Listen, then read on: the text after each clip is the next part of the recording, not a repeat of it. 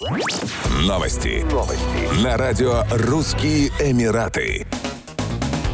28 апреля 2022 года в Дубае Международный бизнес-клуб для предпринимателей с оборотом от полутора миллионов долларов в год «Клуб 500 Дубай» проведет масштабную открытую встречу. На прошлой встрече собралось более 360 предпринимателей. «Клуб 500» – международный бизнес-клуб, более 800 резидентов и три страны присутствия – Россия, США и ОАЭ. Сила клуба в международном присутствии, сплоченности резидентов, доверии и постоянной готовности поделиться своими компетенциями, опытом и ресурсами друг с другом. Резиденты клуба гораздо быстрее решают задачи и получают ответы на свои вопросы. Открытая встреча – это отличная возможность познакомиться с резидентами, увидеть клуб изнутри и примерить на себя. У каждого предпринимателя постоянно возникают вопросы – как зарегистрировать компанию в новой стране, как получить вид на жительство для семьи, где найти нужные контакты и как во всем этом не сойти с ума. Открытая встреча клуба 500 поможет ответить на все ваши вопросы, найти партнеров, друзей и начать дружить с семьями.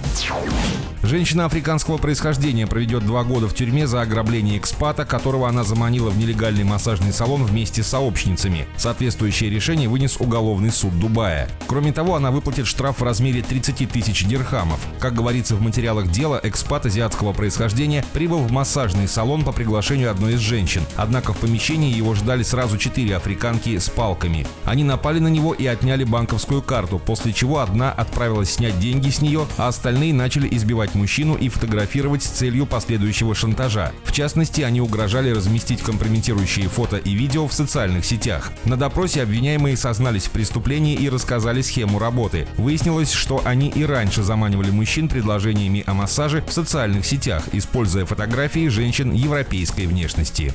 Еще больше новостей читайте на сайте RussianEmirates.com